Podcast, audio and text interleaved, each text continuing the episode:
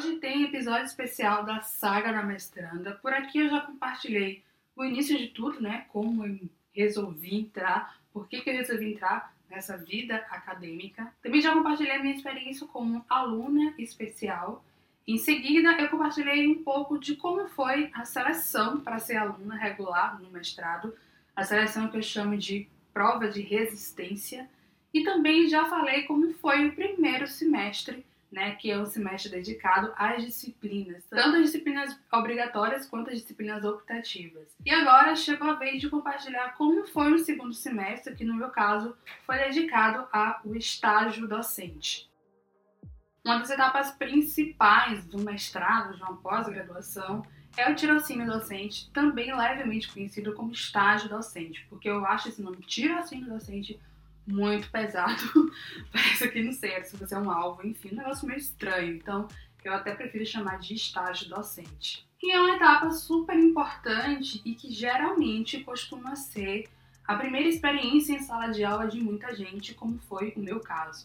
Então, quando eu comecei o estágio docente em outubro de 2019, mais ou menos, eu já tinha experiência com palestras, cursos, oficinas, mas eu nunca tinha sido responsável por ministrar uma turma de alunos durante um semestre inteiro, né, por um longo período. Então, o estágio docente realmente me proporcionou essa experiência de estar em sala de aula por um longo período de tempo, ainda mais numa universidade pública. E eu tive a liberdade de pensar o semestre muito alinhado à minha pesquisa, o que é algo muito empolgante e desafiador para uma professora, né, em estágio iniciante e também para um pesquisador, uma pesquisadora na fase inicial. A disciplina que eu ministrei foi uma disciplina chamada Estudos da Ficção Brasileira Contemporânea, uma disciplina de carga horária de 60 horas. A turma tinha aproximadamente 15 alunos regulares e eu tive a sorte, eu digo sorte mesmo, de encontrar pessoas ali naquela turma dispostas, envolvidas, engajadas em discussões de gênero, né, interessadas em discussão sobre decolonialidade, que são duas, duas temáticas importantes na minha pesquisa de mestrado. A discussão de gênero é bastante atual, é muito política, é uma discussão feita na sociedade, com a sociedade, para a sociedade, então a gente nem sempre encontra pessoas abertas para a discussão, né?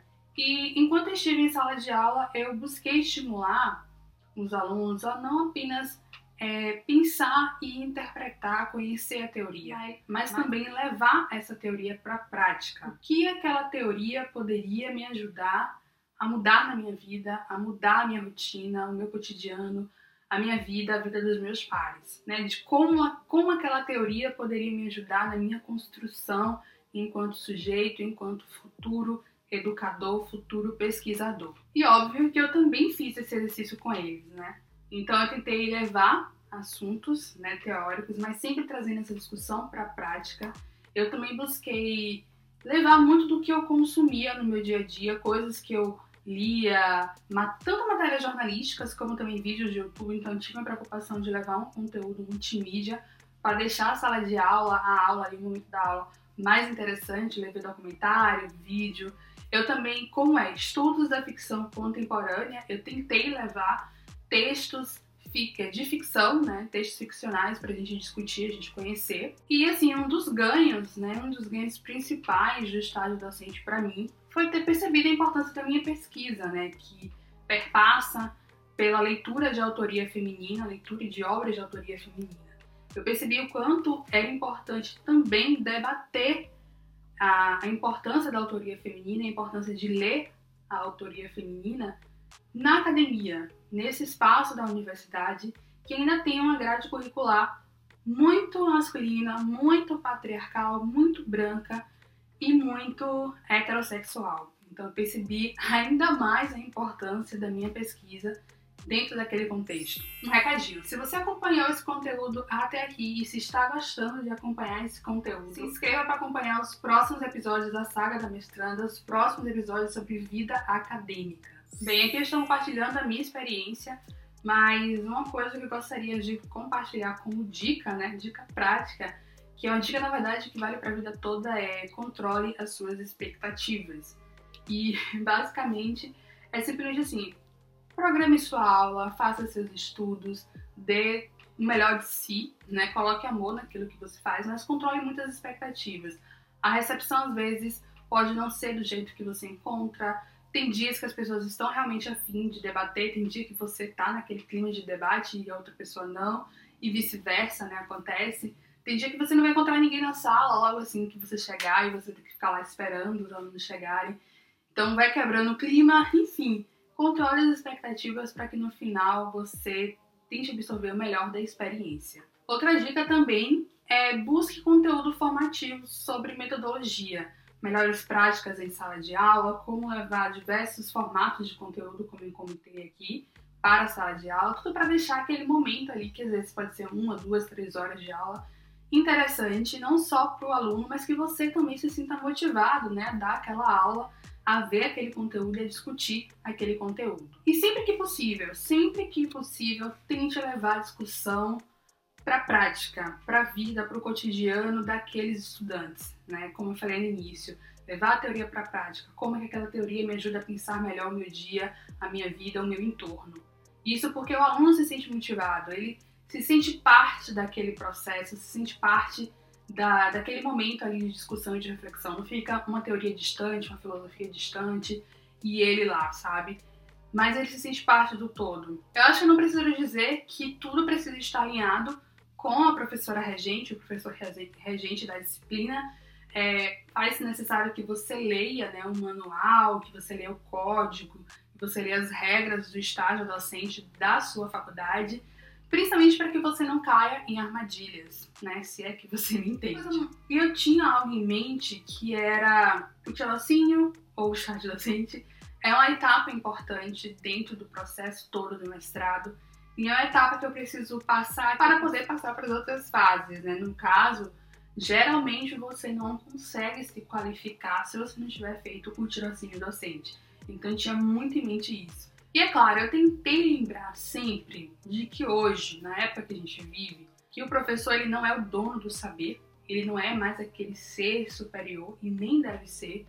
Hoje o papel do professor eu acredito muito que é um papel de mediador.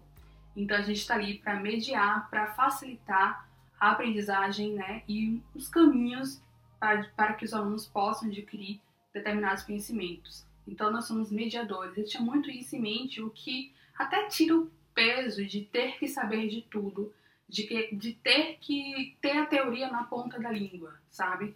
Eu estava ali, óbvio, compartilhando os meus conhecimentos, as minhas experiências e estava ali também aberta a ouvir os alunos. Então, deixe os alunos falarem, levarem também as suas leituras, as suas pesquisas para a sala de aula, para o momento da sala de aula. Isso torna aquele ambiente muito mais leve, muito mais agradável. E agora que eu já passei por essa fase do estágio docente, eu considero, né, como eu tive a oportunidade de pensar o semestre de acordo com a minha pesquisa, eu encarei a fase do estágio docente como uma segunda fase de campo, de pesquisa de campo. Porque o tirocínio docente, ele me fez levar um novo olhar, né, ter um novo olhar para minha pesquisa, encontrar outras maneiras de discutir e de pensar o meu tema. Então foi muito enriquecedor. Foi realmente a segunda fase de pesquisa de campo e que me ajudou até a ter em mente, a esclarecer melhor as minhas ideias e os meus objetivos em relação à pesquisa. Para finalizar, gostaria de deixar um super abraço para a turma do quinto semestre de letras. Tem algumas pessoas que acompanham meu trabalho na internet, então muito obrigada pela receptividade, pela troca, pela experiência compartilhada. É. Foram assim momentos muito bons, eu já falei isso pessoalmente para vocês.